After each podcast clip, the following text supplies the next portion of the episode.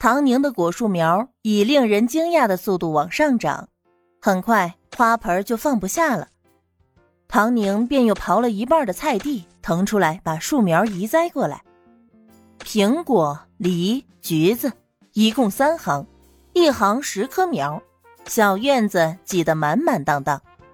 树苗全都昂首挺胸，像是站岗的小白羊，完全没有果树的自觉。就连林胜文都觉得纳闷儿。我原来不相信天赋这玩意儿，总觉得人定能胜天。他是亲眼见着唐宁是怎么样把一颗颗水果的籽儿给种成了现在齐腰的小树，不由得他不信。或许唐宁上辈子就是个种果子的。现在不兴说前生后世这样的话，林胜文是在心里说的：“摸索着弄呗。”我现在有时间有精力，就先实验着玩玩。光阴有限，不能浪费。唐宁除了学习，其余的时间都扑在了小院子里。此时也是一样，太阳逐渐增强了热度，把他的好看的小脸儿晒得红扑扑的，额前的头发湿漉漉的贴在皮肤上。他直起腰，忍不住扭动了几下身体。又捶了捶发酸的胳膊，看着自己手底下那一排排笔直精神的小树，心里充满了成就感。端午节到了，入乡随俗，唐宁怀着对于华夏节日的仪式感，包了一大箩筐的粽子，放在大锅里煮熟，还煮了鸡蛋、咸鸭蛋和大蒜。系统发放的鸭蛋都被他给腌制了。现在拿出来吃正好。林胜文赶了个大早，往城外去薅了一捆的艾叶和菖蒲，回来找了个绳子绑好，悬挂在门上。没办法，这些都是唐宁交代的。看他这么重视这个节日，林胜文也从同事那儿要来了雄黄酒，往小唐宁的耳朵、额头点了点，寓意着百毒不侵，蚊虫不咬。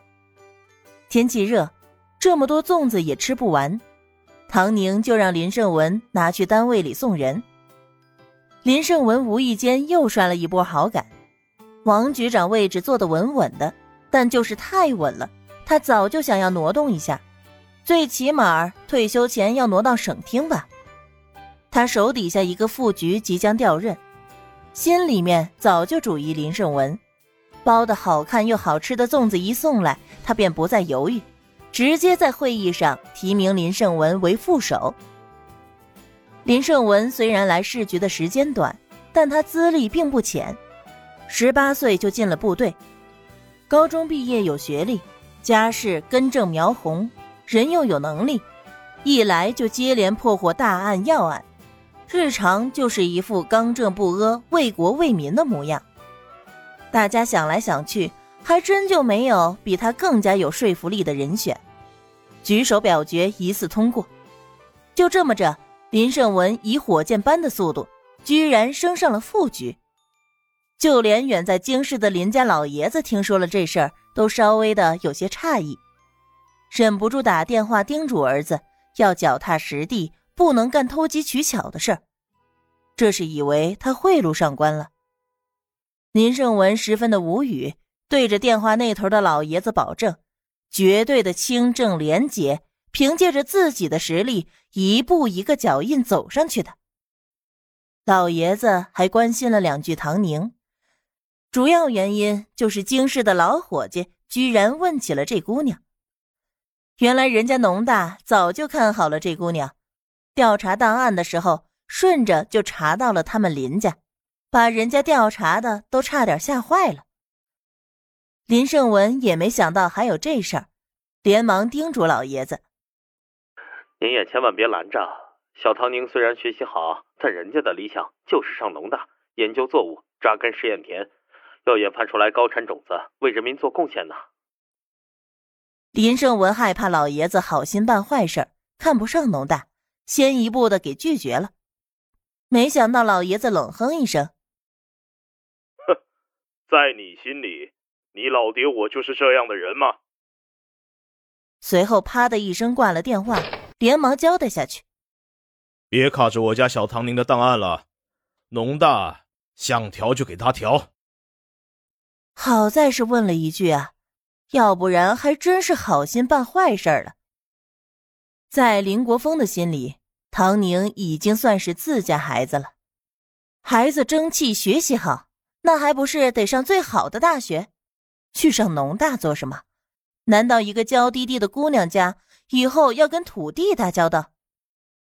可他一听孩子自己的理想，顿时内心愧疚又骄傲。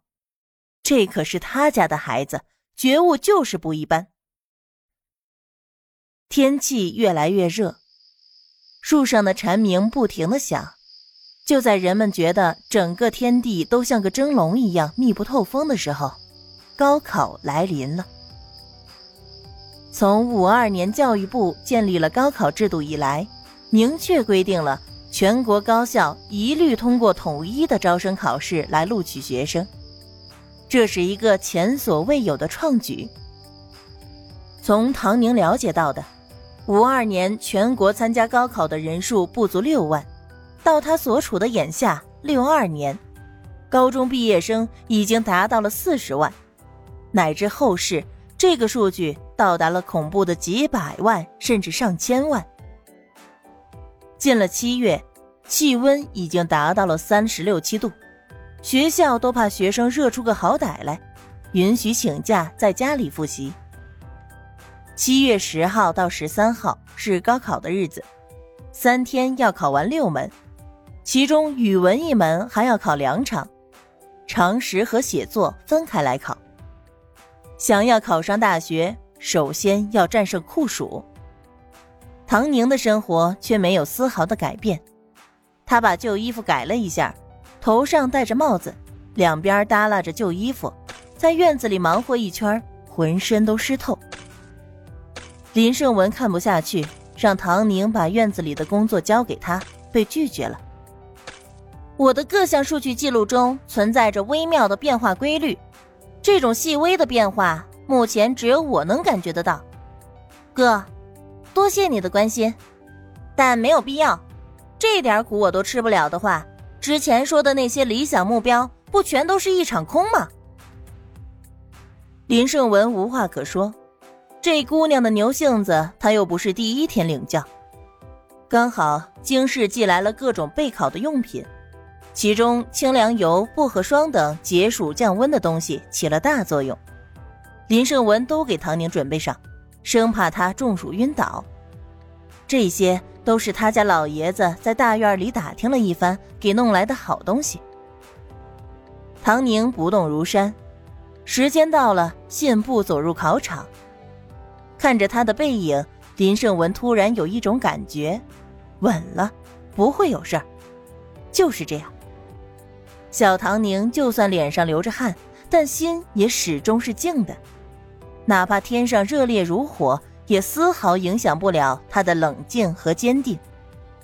林胜文就这样莫名的被感染了，连这样的酷暑也没那么难耐了。三天考完，唐宁松了口气，倒是林胜文说他瘦了，要好好补补，带着他变着花样的吃，还要带他回京市家里去玩。不着急，等我录取通知书来了再去也不迟。考完试要第一档录取，大概需要一个月的时间。唐宁决定好好利用这段时间来想一下以后。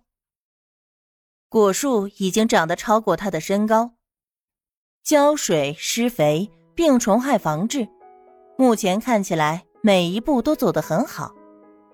这个小院子是他的心血，是他实现人生目标的一个小小开端，他不想就这么放弃掉。就在他还在思索的时候，林胜文把已经写好他名字的产权证明拍在了他的面前。看看，给你的。林胜文摘下帽子，短短的头发尖儿冒着汗。唐宁翻开，这是什么？你把这房子买了？再看到自己的名字，唐宁挑眉。看你整天愁的。不就是几棵树吗？之前租房子的时候，这家房子就有意向要卖，我就随口问了问，没想到人家刚好急着用钱，这不，房子归你了，以后不用发愁了。以后这小院你翻出花来也没人管你。唐宁把房产证明看得清楚，又看了看林胜文。那我到时候要去京市里上学啊，这院子不还是没人打理吗？你，林胜文叹气。唉，我先给你打理着，知道知道。你那套我整天看也看会了，都在本子上记着呢，你看看哪里不对。林胜文真的就递给了他一个小本本，唐宁一看，上面记录了一些浇水的时间、各种肥料的制作过程、稀释比例等等，大致都是对的。可是，可是我那儿有更加准确详细的记录啊！你直接问我要不就得了。没良心的臭丫头！谢谢哥。唐宁没理会他的怨念。突然抬头说道：“林胜文怔了一瞬，敲了下他的头。这才对嘛，小姑娘家家长得这么好看，就要多笑笑，整天板着个脸像个老学究，皱纹都要出来了。那也比你好，堂堂的大男子汉，一把年纪了，连个媳妇儿都没有。”唐宁捂着头，专戳他的痛处。林胜文气得不行，他因为没结婚。每个月例行电话里头，不知道要被老爷子唠叨多少次。现在就连家里这个最省心的小丫头也开始蹬鼻子上脸了，她的尊严荡然无存。你知道什么？你一个姑娘家家的，说的是什么话？我又不是没人要，我是我是。听说周大夫要相亲了，这回是他姨妈介绍的，还是个军官呢。周大夫和林胜文是同学，当初林胜文刚刚调来这里，托人给唐宁办体检，就是周大夫帮的忙。